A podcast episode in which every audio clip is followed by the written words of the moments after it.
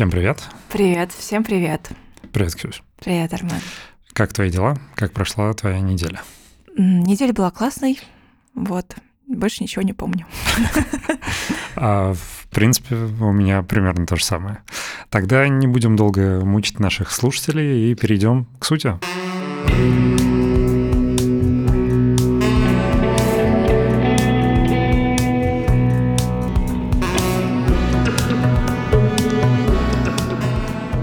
Сегодняшнюю тему мы выбрали эмоциональный интеллект.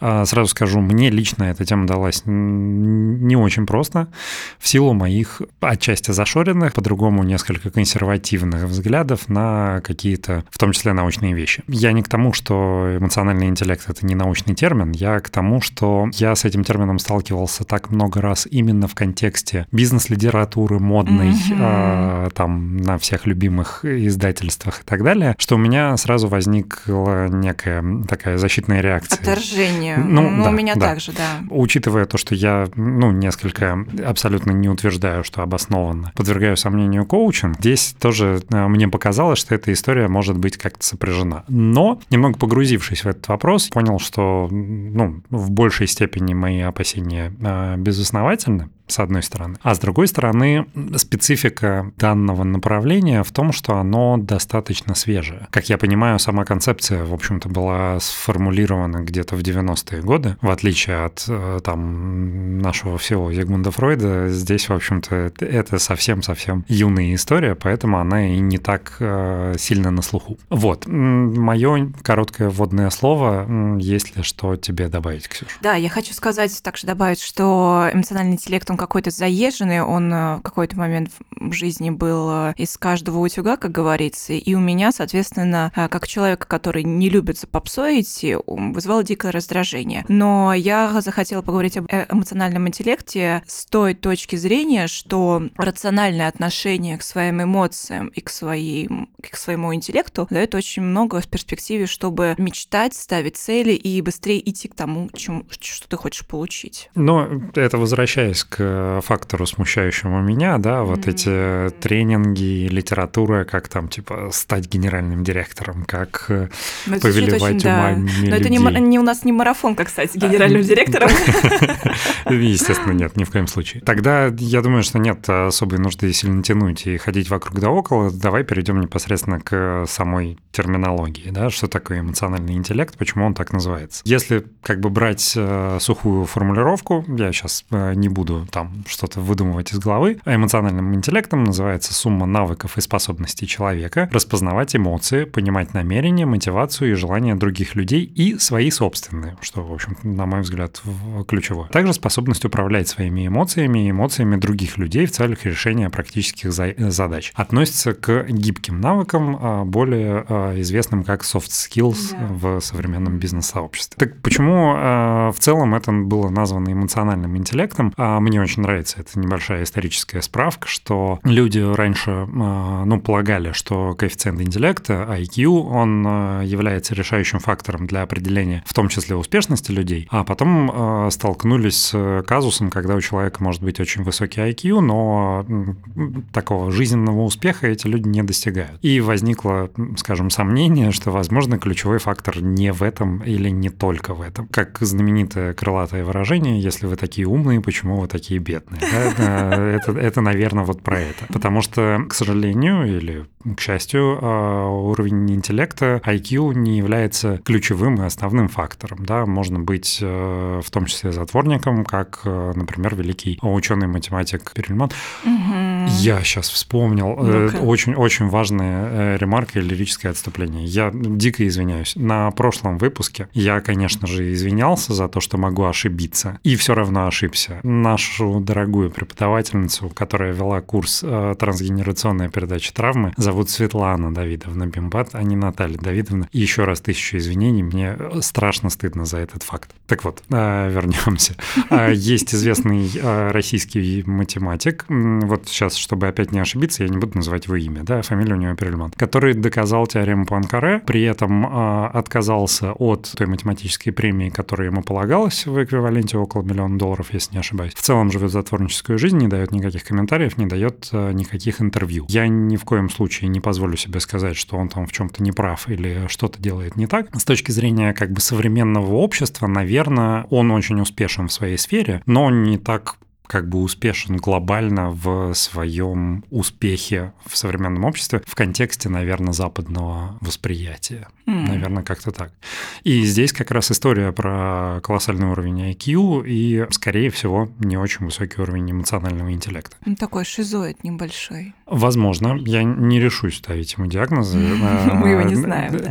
Да, более того, скорее всего, эта тема ну, была предметом многих изучений, потому что история с доказательством теоремы Пуанкаре, она гремела несколько лет назад, и я уверен, что очень много наших с тобой коллег уже разбирали эту историю, и можно к ним обратиться. Так вот, эмоциональный интеллект предполагается, что он состоит из э, перечня навыков. Еще такая интересная ремарка. Можно в последнее время встретиться в, э, встретить в описаниях разных вакансий среди mm. навыков э, Кстати, да. наиболее продвинутые HR перестали включать туда слова стрессоустойчивость, коммуникативность и умение работать в команде, заменяя его э, среди требуемых навыков это эмоциональный интеллект. Я не уверен, что я могу согласиться с таким требованием, потому что, ну, сам по себе эмоциональный интеллект, он предполагается, что, наверное, есть у всех, просто вопрос в уровне его развития. Поэтому просто говорить, что у вас должен быть эмоциональный интеллект, это некорректно, потому что он как бы есть. Есть у всех, да. Да. А другой момент, что тоже такой несколько дискуссионный, предполагается, что, эм, ну, развитость эмоционального интеллекта — это в какой-то степени врожденный навык, но в то же самое время его его можно как бы развивать при этом.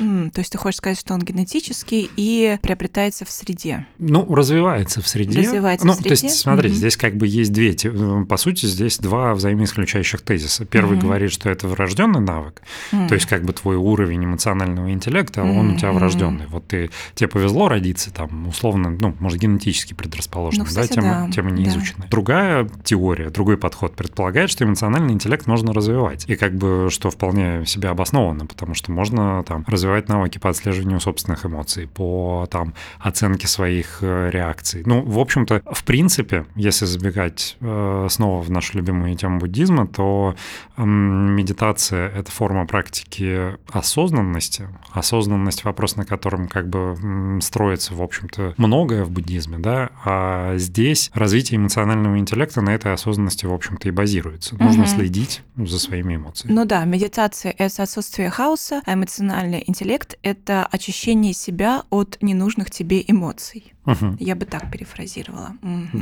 Да. Опять же, я слишком много эфирного времени занял. Нет, э, ну... Армен, ты, прекрасен просто. Спасибо, спасибо да. большое, но тем не менее. Озвучь, пожалуйста, свои мысли по поводу того, что мной было сейчас сказано. А, ну что мне хочется сказать, что главной особенностью эмоционального интеллекта является всеми наша любимая эмпатия. А эмпатия — это способность понимать и воспринимать то, что чувствует другой человек. И эмпатия — это как один компонент эмоционального интеллекта. И здесь важно понимать, что к эмоциональному интеллекту нужно подходить с научной стороны. И психология личности нам говорит, что личность имеет три сферы измерения. Первое — это когнитивное, процесс познания IQ, про который мы говорим. То есть эмоциональный интеллект включает в себя три сферы. Первое — это когнитивное, то есть способность ума вести аналитическую работу.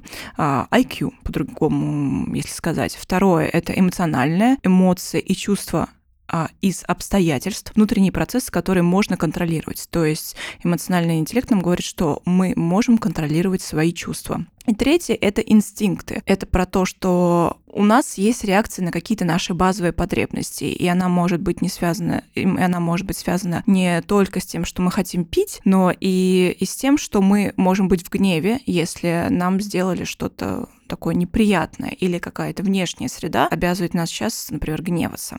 Вот. И в психологии все три сферы рассматриваются отдельно. И эмоциональный интеллект — это та наука, если можно это назвать наукой, которая объединяет в себе когниции, способность логически мыслить, эмоции и способность отслеживать, что я сейчас чувствую, и инстинкты, понимание своих базовых потребностей и то, что все мы в какой-то степени обезьяны. Вот. Ученые, ну, вернемся к нашему Перельману, да, чаще используют IQ. Но проблема в том, что когда мы сталкиваемся с хамством, насилием или тому подобному, наш IQ становится сильно ниже. И он падает, потому что выходит из контроля. То есть неблагоприятные условия, стрессовые условия снижают способность интеллекта.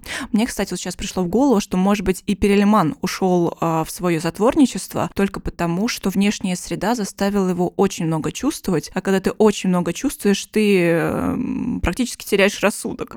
Вот, и, может быть, это была какая-то такая копинговая стратегия, чтобы а, сохранить свой разум.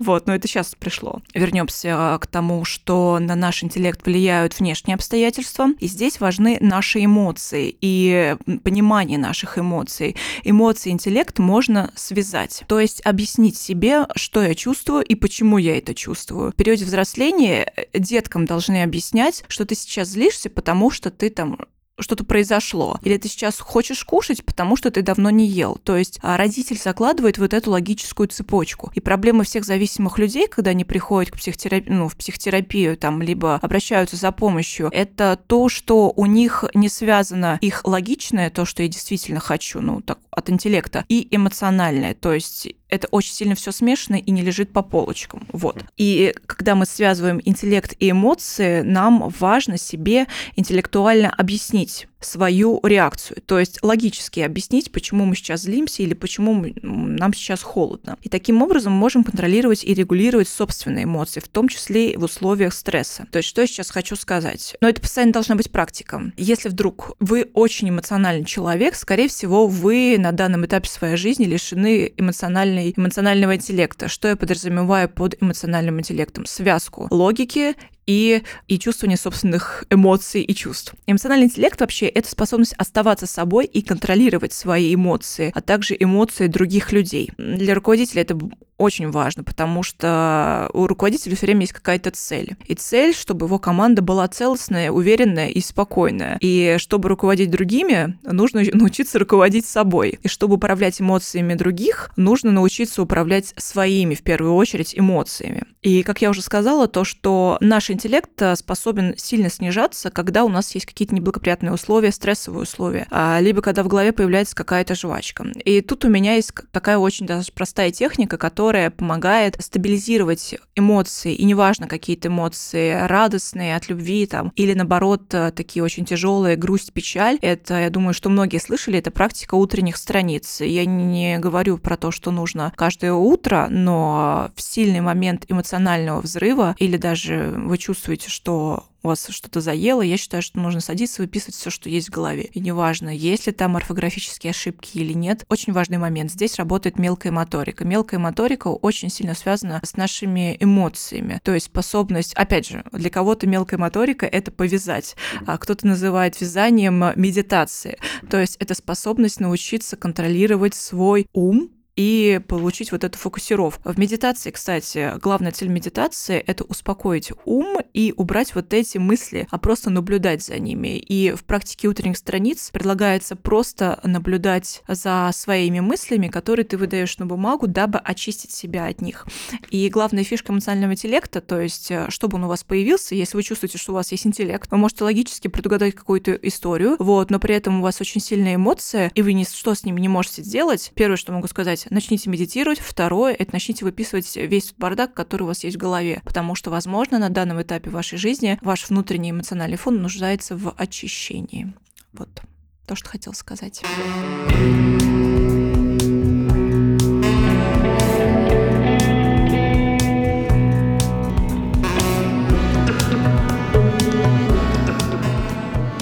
Возвращаясь обратно к э, там, историческим справкам и прочему, э, хотел выделить, что есть несколько моделей эмоционального интеллекта. Э, одна, например, называется модель эмоционального интеллекта Майера, Саловая и Каруза. Они выделяли, что эмоциональный интеллект состоит из четырех составляющих. Первое – это восприятие эмоций.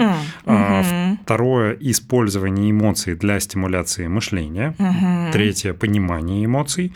И четвертое – управление эмоциями. То есть это как бы одна из моделей. Другая есть еще э, так называемая смешанная модель. Там эмоциональный интеллект состоит из пяти элементов, среди которых э, самый главный, как мы обозначили в самом начале с нашей точки зрения. То есть э, смешанная модель предполагает, что эмоциональный интеллект состоит из следующих компонентов. Самопознание, mm-hmm. саморегуляция, mm-hmm. мотивация, эмпатия и социальные навыки. Здесь как бы вот на второй модели я хотел бы остановиться чуть-чуть по больше. Да? Можем даже порассуждать. Да, да, как бы в этом а, прелесть нашего подкаста. Мы, собственно, рассуждаем вместе со зрителями, я надеюсь, да, мы не, не выдаем как бы итоговый, конечно, выдаем, но не только. Не а, только. Мы надеемся, что тема нашего разговора побуждает наших слушателей и зрителей, возможно, в чем-то с нами не согласиться, на какую-то тему подумать, в том числе высказать свое несогласие для этого. В описании к каждому ролику у нас находится адрес электронной почты. Так вот, собственно, самопознание — это способность идентифицировать свои эмоции. Э, первый элемент mm-hmm. смеш, смешанной модели эмоционального интеллекта. То есть э, здесь очень важно об этом, на этом немножко заострить внимание, потому что, как мне кажется, в нашем обществе, возможно, это специфика не только российского, но поскольку как бы мы живем в российском контексте, его нам проще анализировать. У нас, э, в принципе, не принято придавать какое-то особое значение эмоциям, точнее, э, давать им волю, да, наоборот, считается, что эмоции должны быть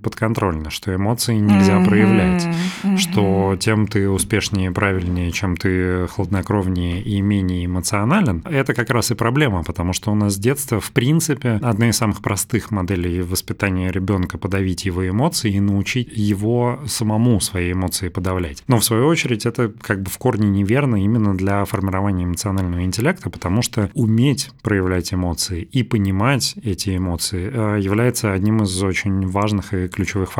То есть, если ты живешь постоянно в режиме подавления и контроля этих эмоций, угу, ты перестаешь да. их отличать и идентифицировать. При этом понятно как бы цель, да, почему было направлено на это подавление. Потому что, когда человек впадает в эмоциональное состояние, он как раз а, может в какой-то степени терять над собой контроль. А, ну, условно, там, а, наделать каких-то ошибок, да, там, вот я эмоционально что-то сделал. Да. да. И как раз развитый эмоциональный интеллект позволяет вот... Отслеживать, наверное. отслеживать и в большей степени контролировать на самом деле. Потому что, когда ты знаешь свои эмоции, ты знаешь, когда они подкатят, в какой момент, mm-hmm. как они называются, что с этим делать, а, как на это реагировать. И здесь не история про подавление, да, а история про, про то, принятие, как, про принятие, про принятие и про то, как прочувствовать, прочувствовать эту эмоцию. Да. Ее не обязательно проявлять. У многих на самом деле дикий запрет на эмоции. Вот я вспоминаю свою семью, у меня нельзя было радоваться. Мы, кстати, с вами записываем 1 мая, и у меня в семье любой праздник это как будто какое-то было горе всегда. Mm-hmm. Вот, да. И у меня всегда был запрет, чтобы радоваться или громко смеяться. Может быть, поэтому я сейчас люблю так радоваться.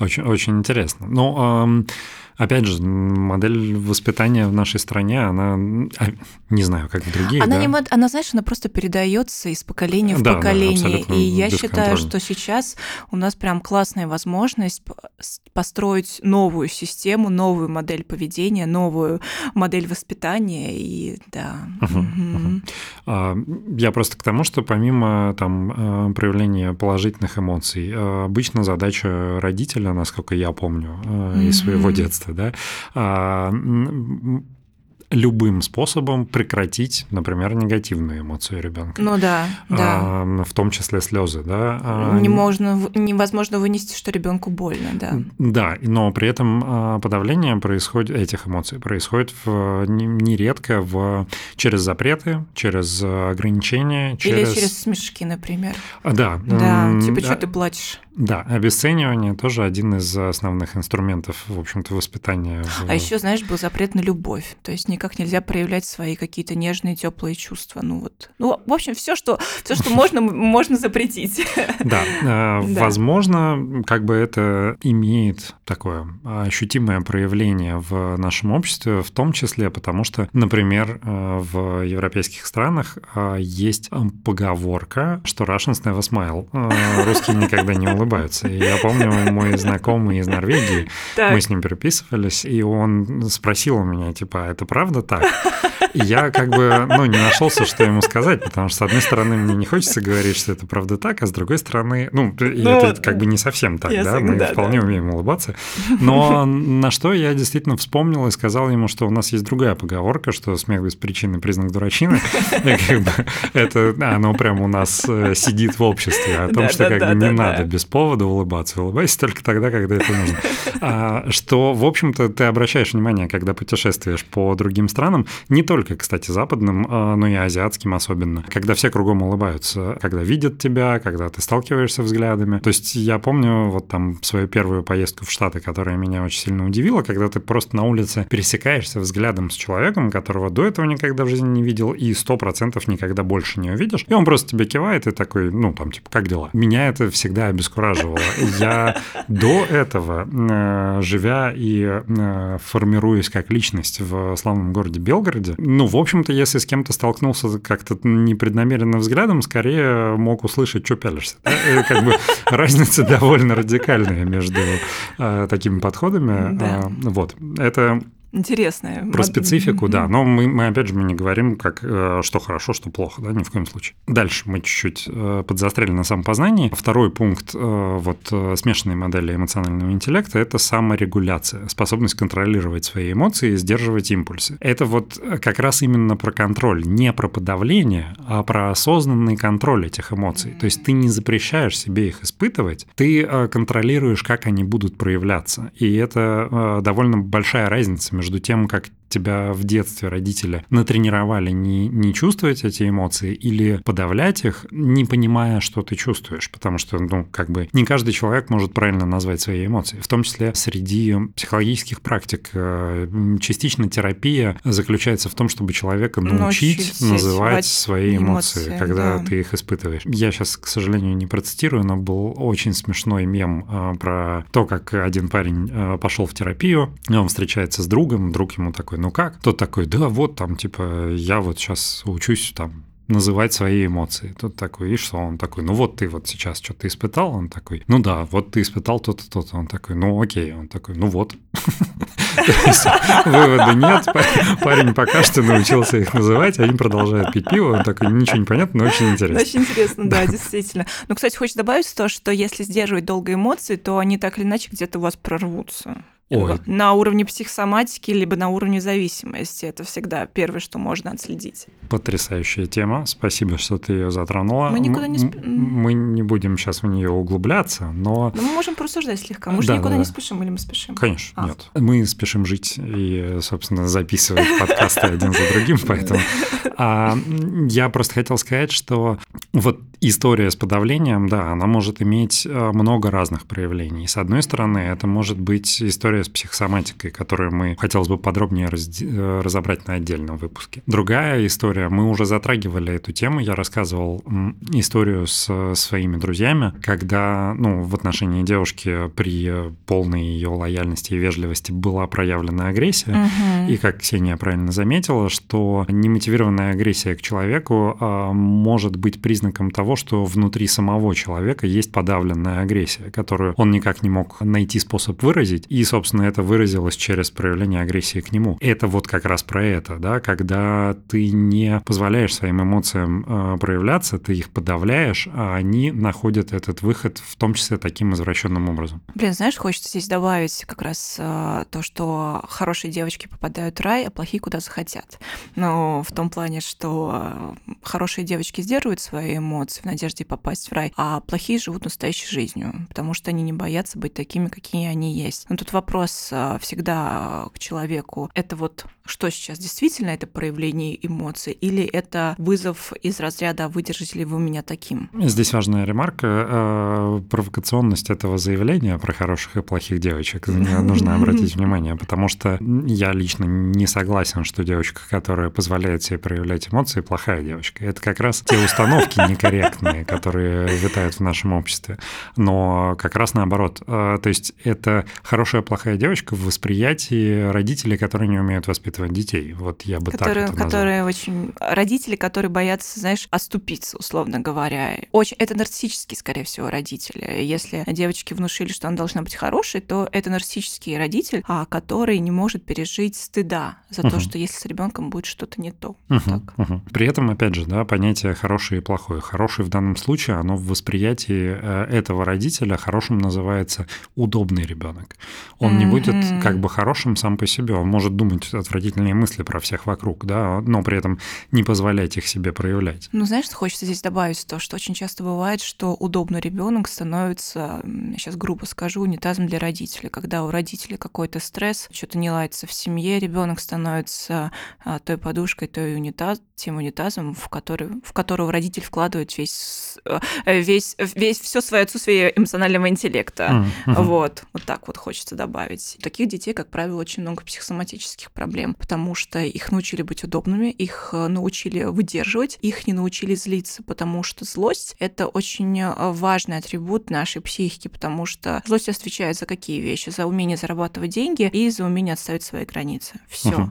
А, удобные дети, они не умеют это делать, поэтому они не смогут, вряд ли смогут заработать те деньги, которые они могут заработать, а у них будут постоянно проблемы со здоровьем, и они, их границы всегда будут нарушать, а они будут про это молчать. Хотел еще небольшую ремарку вставить. Я сейчас вдруг поймал себя на том, что мы а, уже несколько раз использовали термин психосоматика, но, возможно, кто-то из наших слушателей не в курсе, угу. что это такое. Психосоматические расстройства предполагается, что есть разного рода заболевания, причиной которых э, является там психика, а, эмоциональное в том числе состояние и так далее. Важно отметить, что речь не идет про все заболевания, мы ни в коем случае не пытаемся подменить традиционную медицину, это не так. Более того, нужно быть максимально аккуратными, чтобы, не дай бог, не попасть к каким-нибудь шарлатанам, которые будут рассказывать, что онкология — это исключительно психосоматика, и давайте приходите ко мне, и я научу вас правильно мыслить, и у вас пройдет опухоль, и, э, ну, это, это, это чудовищно. чудовищно это, да. это, это, э, ну, игра с жизнями людей. Ни в коем случае, пожалуйста, не забывайте про традиционную медицину. Психосоматика — это интересная тема. А Ее изучать важно. Психическая гигиена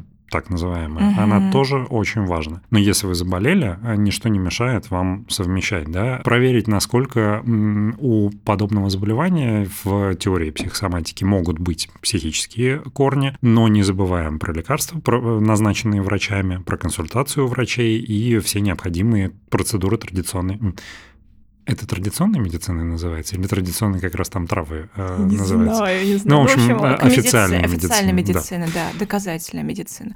Знаешь, что еще хочется добавить? То, что болезнь – это способ адаптации. Так, а, к среде внешней. Что ты имеешь в виду? Ну, я имею в виду, что если вы чем-то там заболели, что-то произошло, возможно, сейчас способ адаптироваться к тем условиям, к тем жизненным обстоятельствам, которых, которые есть у вас в жизни. Mm. Ну, у меня есть угу. очень удачный пример ну для этого. Был период, когда я работал в одной компании, угу.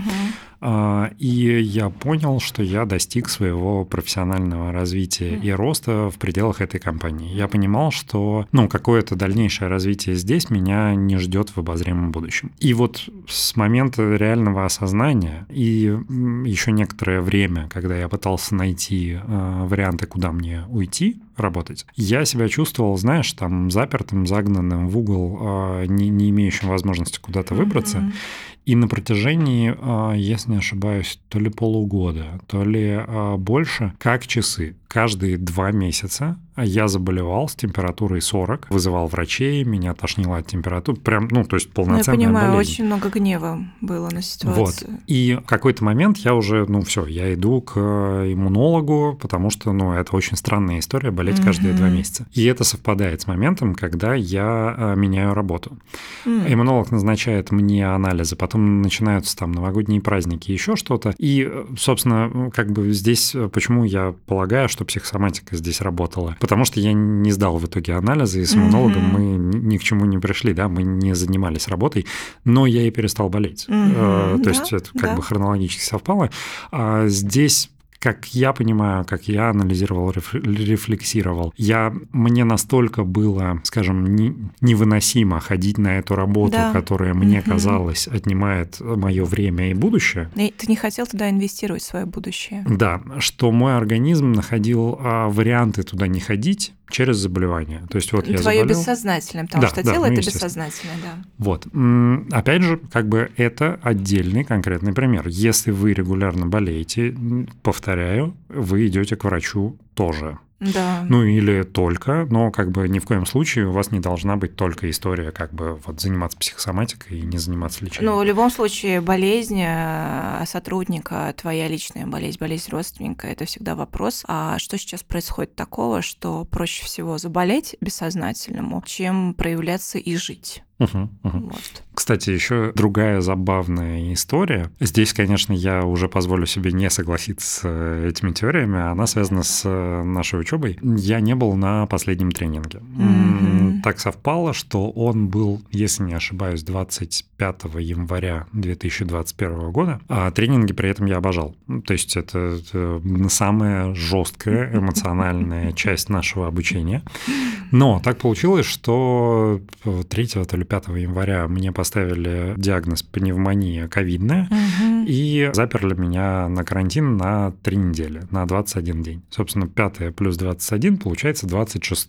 С 27 я имел право покидать э, свое жилище, а 25 был тренинг последний, на который я не попал. Но на этом тренинге э, не было меня и еще двух парней из нашей группы. А в нашей группе было три парня. Я и еще двое. Никто из нас не пришел, и опять же психоанализ, да, все не просто так, все не случайно.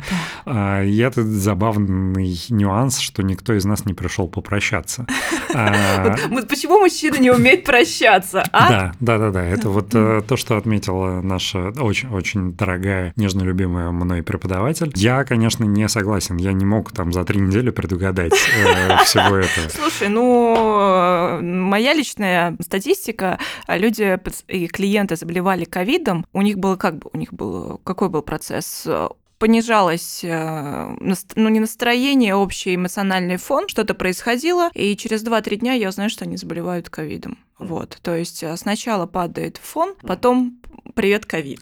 Здесь, да, еще важный момент, что, наверное, общее э, состояние иммунитета, оно как-то связано с психикой в любом случае. Соответственно, если у тебя ты находишься в перманентном стрессе, а ведь врачи тоже говорят все беды в голове, да, есть распространенное выражение. Если ты находишься в стрессовом э, состоянии, твой общий э, иммунитет снижается. И здесь не то, что ты как бы заболел ковидом, потому что как-то не так подумал. Нет, ты здесь цепочка чуть длиннее. У тебя стресс который истощает твой организм, а, из-за чего Опять у тебя же, снижается вернемся к эмоциональному интеллекту, да. Угу. да. И, соответственно, угу. там подавленный иммунитет э, проще угу. заразить вирусом, который проходил мимо. То есть, условно, если бы ты был в бодром состоянии в том же самом месте, 50 на 50 ты бы заболел или не заболел. Но поскольку у тебя иммунитет снижен 75 на 25, э, тоже не факт, что ты заболеешь, да, но как бы корреляция все-таки некоторая есть. Сильно отвлеклись э, на очень интересные Слушай, темы. но я считаю, что очень важно все это проживать, так порассуждать, чтобы у наших слушателей возникли какие-то мысли, чтобы внутреннее пространство на их жизнь, вот это оно как-то подрасширилось. Ну да. Угу.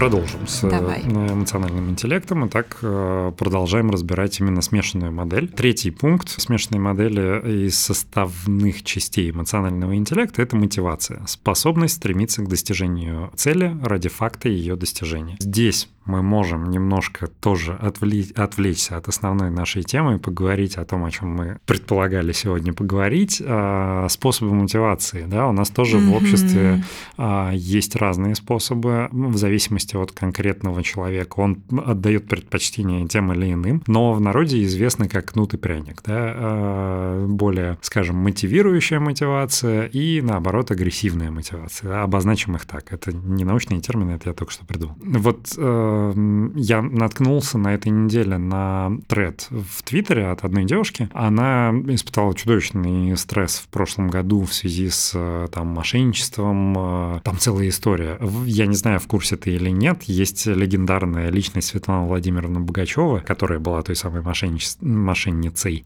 Про это даже онлайн издание, не знаю, редакция, по-моему, mm. признанная иностранным mm-hmm. агентом, они снимали целый как бы фильм. Репортаж? Да, репортаж, О, там с ней встречались, брали у нее интервью там и так далее. Целая история очень, очень интересная, по-твиттерски очень забавная, ну, в очень плохом смысле.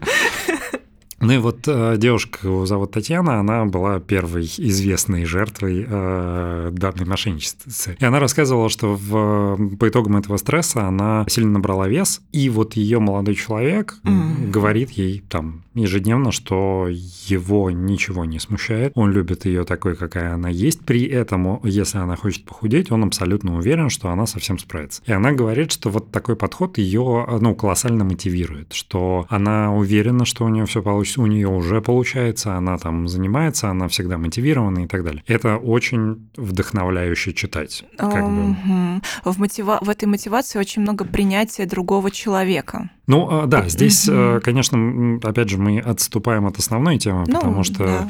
А, эмоциональный интеллект, он направлен вовнутрь, да, а здесь мотивация, ну, речь про мотивацию внешнюю. Ну, слушай, ну, мне кажется, здесь и про внутреннее принятие, то есть для девушки, скорее всего, очень важно, чтобы внутри появилось принятие, нужно, чтобы внешняя среда uh-huh, тебя приняла. Uh-huh. Безусловно, конечно. Это тоже, как бы, я думаю, многие сталкивались, кто, например, там, хотел бросить курить, когда, заявляя об этом, они слышат обязательно обесценивающее, ну что, да, в очередной раз, ну, сразу мотивация снижается надвое. В то же самое время, если ему говорят, что там у тебя все получится, ты молодец, наоборот возникает, знаешь, такое чувство не, не подвести тех, кто в тебя поверил, наверное. Mm-hmm. Оно, конечно, не, ничего не гарантирует, да, и бросить курить это действительно непростой процесс. Хотя, э, ну, опять же, как бы с психологической точки зрения, много кому помогает книжка Алина Кара «Легкий способ бросить курить». Я среди тех людей, кто... Ну, насколько я помню, главная мысль этой книжки – это «хочу курю, хочу не курю», да? Ну, отчасти. На самом деле, всю книжку он с одной стороны. Э, там а, предполагается, что немалая доля нейролингвистического программирования, потому что одни и те же достаточно примитивные мысли про там, вред здоровью, про все остальное повторяются на разный лад э, на протяжении всей книги. Угу. При этом всю книгу он предлагает не бросать курить, то есть кури себе на здоровье, читай эту книгу. Я тебе разрешаю, да, да, да это да, не да. запрет.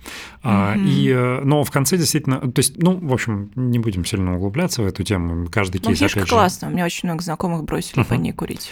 Много кто, опять же, ее обесценивает, много кто говорит, что с ними не сработало и так далее, и тоже имеют право на существование. Вопросов нет. Мы не утверждаем, что это панацея. Опять же, как бы, да, каждый кейс, как всегда, индивидуальный. И обратная история мотивации, как бы негативная, да, мотивация кнутом. На меня, например, она работает очень плохо. Если меня кто-то пытается провоцировать на что-то, я как раз у меня, наоборот, включается сопротивление и отрицание. То есть, если мне будут говорить, что там как бы ты срочно должен э, там сделать так. У меня скорее вот есть... Наверное, это не очень зрелая позиция, конечно. Мне кажется, это очень зрелая позиция. Ну почему? Это же подростковая такая. Там, ну слушай, типа... у нас всегда живет три человека. Ребенок, подросток и взрослый. Не без этого. Не без но, этого. А, да. Ну, в общем... Ну, слушай, мне кажется, это очень классная реакция послать всех а, нахер, если заставляют там что-то сделать. Это как раз про то, что ты чувствуешь свои границы. То есть ты чувствуешь, что на данном моменте твои границы нарушаются. Отчасти я согласен, но э, на это же можно посмотреть с другой стороны. Ну, с какой стороны? Э, ну, с той стороны, что бросить курить в моих интересах, например, да. Mm. Э, не курить полезно. Но, несмотря на то, что я это осознаю, и я этого желаю, если как бы меня пытаются к этому смотивировать, причем э, жестким путем, кнутом, то я буду вот типа на зло э, там маме, маме отморожу уши, уши или, да, да. или на, на зло бабушке отморожу уши. Да, или на зло э, теще выколю себе глаз, чтобы у нее взять был одноглазый. Да, вот это. И, Отдельная тема с тещами. Почему в нашей традиции так много абсолютно дурацких, неприемлемых анекдотов, связанных с тещей? А ты знаешь, что такое слово как тещина? А, нет. Это у некоторых э, наших российских городов у нас ну, в, в обиходе переводится как кладовая. Угу. Звучит Господь дико, да? А, Пошли да, в тещу. Слушай, э, есть... Иди в тещину. Я знаешь, чего слышал? Э, что э, длинные многоэтажки называют тещин язык. Капец. Вот. Да, да, это ужасно. Или у стендап-комика Тимура Каргинова был очень крутой выпуск, с которым я полностью согласен. Стендап, посвященный теще. И он тоже как бы... Он все время очень сильно удивлялся вот этой традиции, которая распространена в нашей стране. Особенно он обратил внимание на то ли частушка, то ли анекдот есть, что типа мимо тещиного дома я без да, шуток да, не да, хожу. Да, да, да. И он такой, типа, ты что несешь? Ну, типа, вот, вот сидит... Шутки? Сидит э, мать твоей любимой женщины, человек, который подарил миму, миру твою любимую женщину. Ты проходишь мимо ее дома, и как бы она сидит с подругой на лужайке своей, своей дачи. Ты, проходя мимо забора, показал как бы то, что ты показал по этой частушке. И подруга такая спрашивает у тещи, что это было. Она такая, да, это вот мой зять, это муж моей дочери. Знакомьтесь. А, во-первых, чудовищность и абсурдность самой ситуации. А во-вторых, ну действительно, откуда берется вот это вот катастрофическое неприятие человека, который тебе очень родной должен быть. Ну, а у меня с моей тещей, слава богу, не так, очень люблю, э, но... И вот я не сталкивался, кстати, в своей жизни среди своих друзей, у кого были бы, ну, тоже... Проблемы с тещей я да. тоже не сталкивалась. Но при этом это настолько распространено, что даже имея прекрасные отношения с тещей, мы все равно знаем эти анекдоты, можем их рассказывать, и, так, и всем понятно, типа, почему это так, да? Это, это очень странно. Вот, опять снова отвлеклись. Продолжим. Теперь наша любимая тема – эмпатия. Главный инструмент психолога, если можно так выразиться. А, скажем так, это спас это, если у вас нет эмпатии, если вы не любите людей, то вообще не стоит идти психо... в психологию, и uh-huh. вообще не нужно работать с людьми, если у вас отсутствует данное вот это свойство. С одной стороны, да? Да. Здесь тоже нужно э, иметь в виду в зависимости от э, профессии. Где-то не нужно быть эмпатичным, даже если ты работаешь с людьми. Да, а. но я думаю, что не просто не нужно, а что очень непросто Скажем, если ты, например, следователь. Или врач. Ну, или да, врач. врач. Мы привыкли к тому, что врачи довольно черствые или циничные. Угу. Но это защитная реакция их психики, потому что когда ты ежедневно сталкиваешься с ну, там, чудовищными страданиями людей, хотя психологи тоже, в общем-то, сталкиваются с психическими страданиями, психологическими страданиями, но, тем не менее, в психологии это все-таки важный инструмент. Эмпатия, но в то же время у психотерапевта, у психолога должно быть такое свойство, как не нейтральность. Да, такой небольшие инсайды. Помимо вот непосредственно нейтральности, находясь в кабинете, действительно, будучи психотерапевтом, а, в тебе сидит две личности. Да? Одна, которая слушает, и вторая, которая за вами двоими наблюдает. Угу. Наблюдает не только за тем, что говорит клиент, пациент, кто как выражается, но и за тем, как себя ведет, что делает сам терапевт, потому что всегда нужно отслеживать, потому что нельзя сильно углубиться вслед за мыслью а, клиента, потому что нужно всегда анализировать то, что он говорит. Если ты следишь за сюжетной линией, особенно это, кстати, касается людей с психическими расстройствами. Сильными, да. Да, потому что терапия в отношении людей с там, психотическим типом личности, она в принципе невозможна в плане итогового результата, но она возможна как поддерживающая, да, и в рамках Э, в том числе поддерживающая терапия, всегда есть соблазн пойти вслед за э, бредовыми мыслями, которые тебя озвучивают. слишком близко, да. да. Но бредовые я здесь не в плане оскорбления, а в плане медицинского термина. Да? Угу. Вот э, несвязанная речь, та история, которая порождена сознанием человека с э, псих, психическим расстройством, она может быть завораживающая в том числе. И, в общем-то, задача профессионального психолога не следовать за ней, потому что ты в этой тропе потеряешься. Ты не сможешь можешь вывести этого человека на как бы когнитивный уровень. Скорее, вы просто будете обсуждать бред. Вот. Mm-hmm.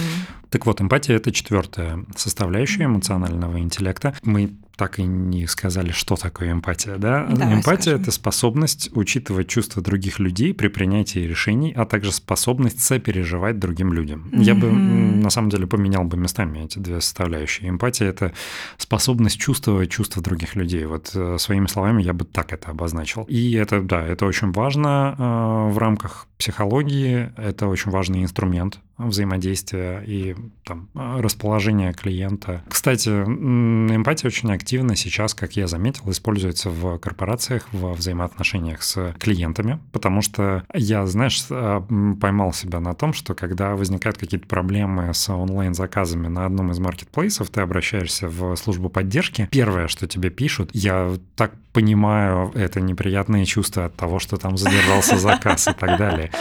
Черт а, возьми, не поспоришь. И я сразу такой, я знаю, что вы сейчас делаете. Не надо со мной вот этого.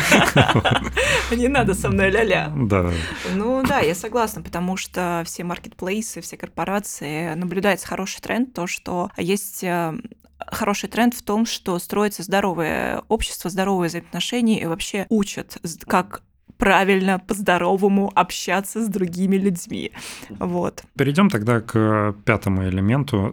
Я, кстати, не знаю, почему мы решили именно сконцентрироваться на смешанной модели э, эмоционального интеллекта. Ну, наверное, Наше бессознательное что... нас ведет. Да, да, да. Э, потому что, наверное, я сейчас попытаюсь дать интерпретацию объяснения. Поскольку есть очень много разных теорий, то, наверное, смешанная наиболее универсальна, потому что она содержит в себе элементы разного. Ну И поскольку мы ограничены сеттингом маркетингом, и мы не можем разобрать их все так же подробно, как э, одну из них. Поэтому, наверное, бессознательно мы выбрали э, этот вариант. Итак, пятая составляющая эмоционального интеллекта в смешанной модели — это социальные навыки, то есть способность выстраивать отношения с людьми, манипулировать людьми, подталкивать их в желаемом направлении. Вот манипуляция тоже, кстати, очень интересная вещь. Она, мне кажется, сильно перекликается с тем, о чем мы говорили в рамках мотивации, да, угу. но как раз мотивация если речь про внутреннюю мотивацию предполагалась в данном перечне, то здесь вот именно манипуляция имеется в виду то, о чем мы непосредственно Как говорим. ты думаешь, почему люди начинают манипулировать? Мне кажется, это стрем... ну как, ну, очевидно, они пытаются добиться желаемого, да, один... Из-за чего? Не понимаю вопрос. Ну почему они хотят добиться желаемого таким образом? Бессознательно толкает э, добиваться желаемого. Из-за страха. Так. Расскажи, пожалуйста, подробнее. То есть уровень, ну, манипуляция, э, манипулируют те люди, у которых огромное чувство страха, что и что их сожрут, условно говоря, uh-huh. психологически выражаясь. Вот, поэтому, чтобы их не сожрали, они начинают манипулировать, uh-huh. условно говоря, пожирать других. Хм, как интересно. Я, кстати, знаю, что вот продолжая эту тему, я тоже стал, ну, не столкнулся, мне кажется, мой жизненный опыт подсказывает, я не знаю, насколько он релевантен и корректен, да, что манипуляции обычно не имеют нужного результата, на который они изначально были направлены. Угу. Потому что, опять же, на бессознательном уровне жертва манипуляции нередко понимает, что что-то здесь не так. Грубо говоря, когда, скажем, пытаюсь вспомнить какой-то пример, какой-нибудь, да, но чтобы это все было этично. Но с манипуляцией? Да. Ну, да. яркий пример, когда кто-то приходит и начинает запугивать угу. тем самым манипулируя. Вот. Вот здесь, например, да, в краткосрочной э, перспективе это может иметь непосредственный результат. Но, но... если человек почувствует, если человек не жертва, угу. но в голове у тебя скажет, да пошел ты нахер. Угу.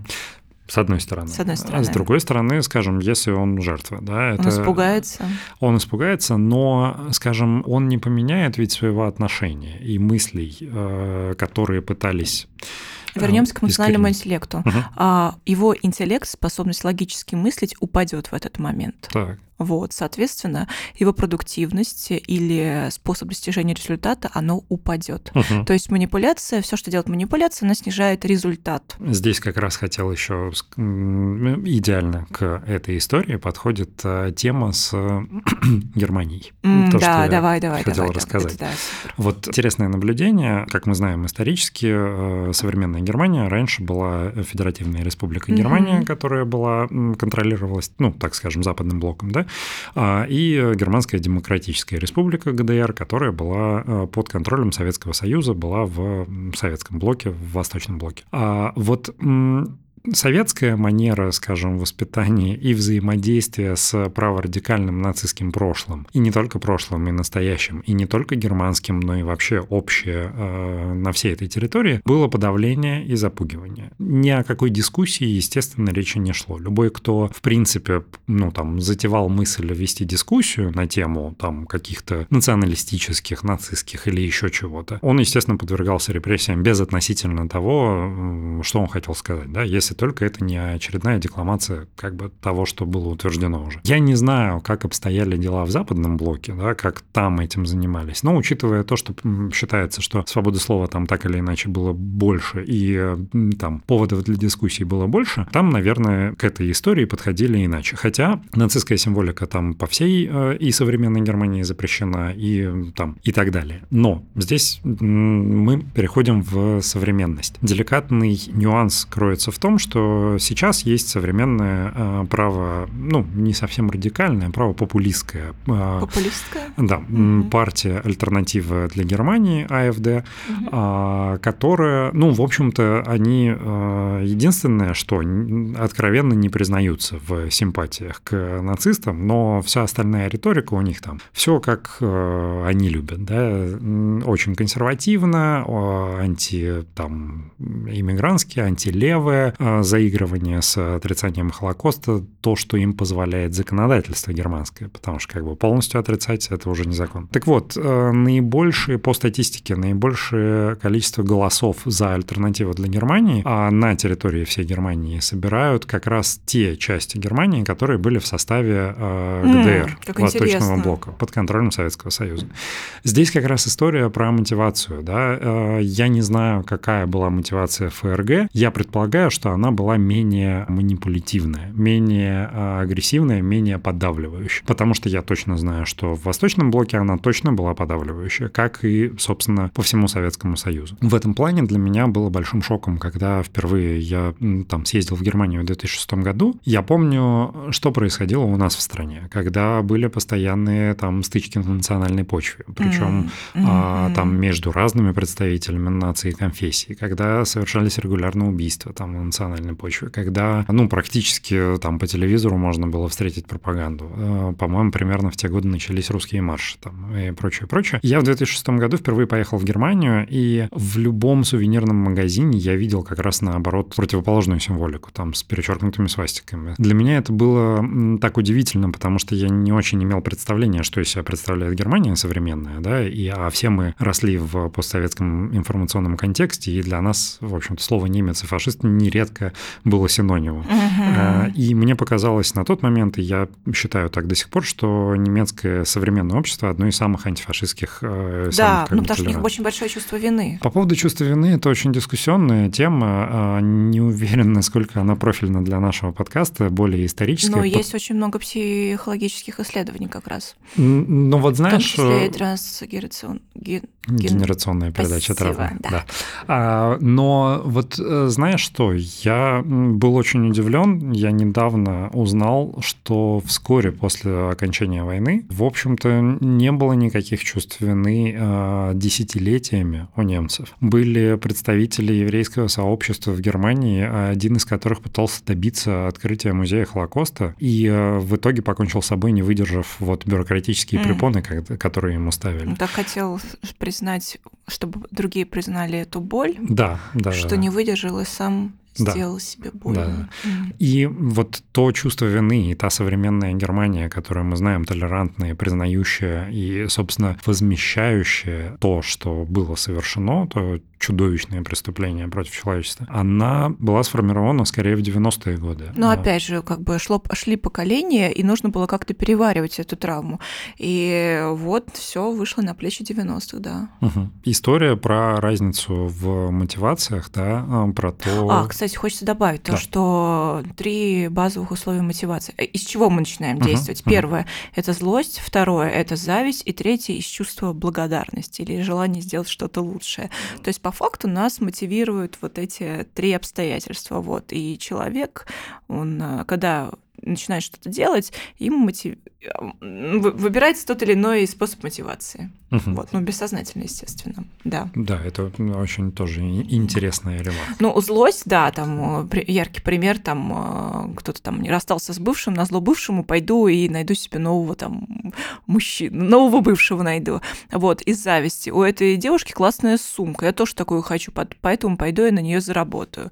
Вот, а если из чувства благодарности, то когда ты не нашел что-то идеальное, ты тоже просто пытаешься создать что-то лучшее. Вот. Но это мое личное такое, скажем так, понимание процесса. Я здесь хотел бы, кстати, еще небольшое ответвление, небольшую ремарку. Вот знаешь, я обратил внимание, а, мы сходную тему уже затрагивали раньше, про то, что когда, скажем, у тебя есть партнер, ты начинаешь привлекать как бы э, внимание противоположного пола больше, Слушай, чем ну, я очень согласна, нет. потому что когда у тебя есть партнер, почему-то возвращает все бывшие. Да-да, в том числе. А, вот. Они а, что, чувствуют, я не знаю. Ну, на бессознательном уровне в том числе. Наверное. От коллективной бессознательной, никто не отменил. Но я про другое. Э, это же и обратным образом тоже работает. Когда у тебя нет партнера, но ты очень его хочешь, хочешь, ты не можешь его найти. Ну, в смысле, не его э, конкретно. Ну да, да жизнь э, партнера это не партнера ты не найдешь в, супер, в супермаркете. Жизнь это да. не магазин, поэтому да, просто да, да. дело случая. Но при этом э, тоже другая, другое еще наблюдение. Э, не знаю, насколько как бы репрезентативна моя выборка. Да? Я наблюдал это за собой, я ну, слышал об этом от других, в том числе, как мы раньше мы упоминали, э, подкаст «Бостонский брак». Там это тоже озвучивалось одной из э, дам, которые его ведут, mm-hmm. тема того, что как только ты решаешь, что тебе не нужны отношения, сразу активируются представители там противоположного пола, если... Ну...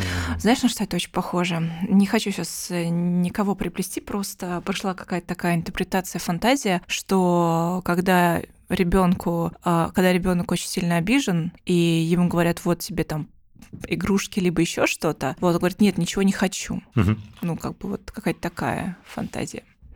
Ну, то есть, когда нам очень больно, и мы уже от этого отказываемся, неожиданно появляется, э, скажем так, э, на, как это называется, я забыла. На горизонте. На горизонте кто-то, кто готов предоставить свои услуги. А, да, вот в, в этом числе. плане э, одна из моих любимых цитат э, «Мечты сбываются, стоит только расхотеть». А, я согласна. У меня очень часто было в жизни, как только я отказывалась от какой-то цели, эта цель попадала ко мне в руки.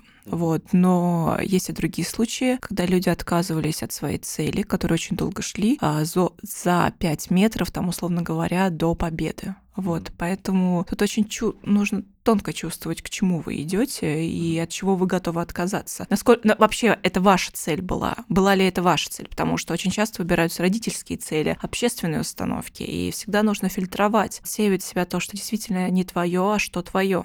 Я не имею, скажем, ответа, как именно это работает, но мне тоже кажется, что здесь скорее история про насколько ты дозрел до этой цели. Это опять же вернемся к второму пункту глубокое понимание своих эмоций, uh-huh. себя, своих увлечений, что я действительно хочу. И эмоциональный интеллект это в том числе и прерогатива, ну, скажем так, компонента эмоциональной зрелости. Uh-huh. О uh-huh. боже, вот, да вот хотел бы оговориться, чтобы, не дай бог, мы не звучали как марафоны желаний, а, которые сейчас А ты видел эту новость, то, что там... Да, да, да, это сочно. Да, речь не об этом. А, речь Хотя, возможно, отчасти э, какое-то рациональное зерно в этом есть, но рациональное в том плане, что, скажем, твое бессознательное э, может вставлять тебе палки в колеса а, в достижении этих целей, ну да, иногда до которых ты на не квадратных дозрел. колесах. Да. Вот э, в том числе мы там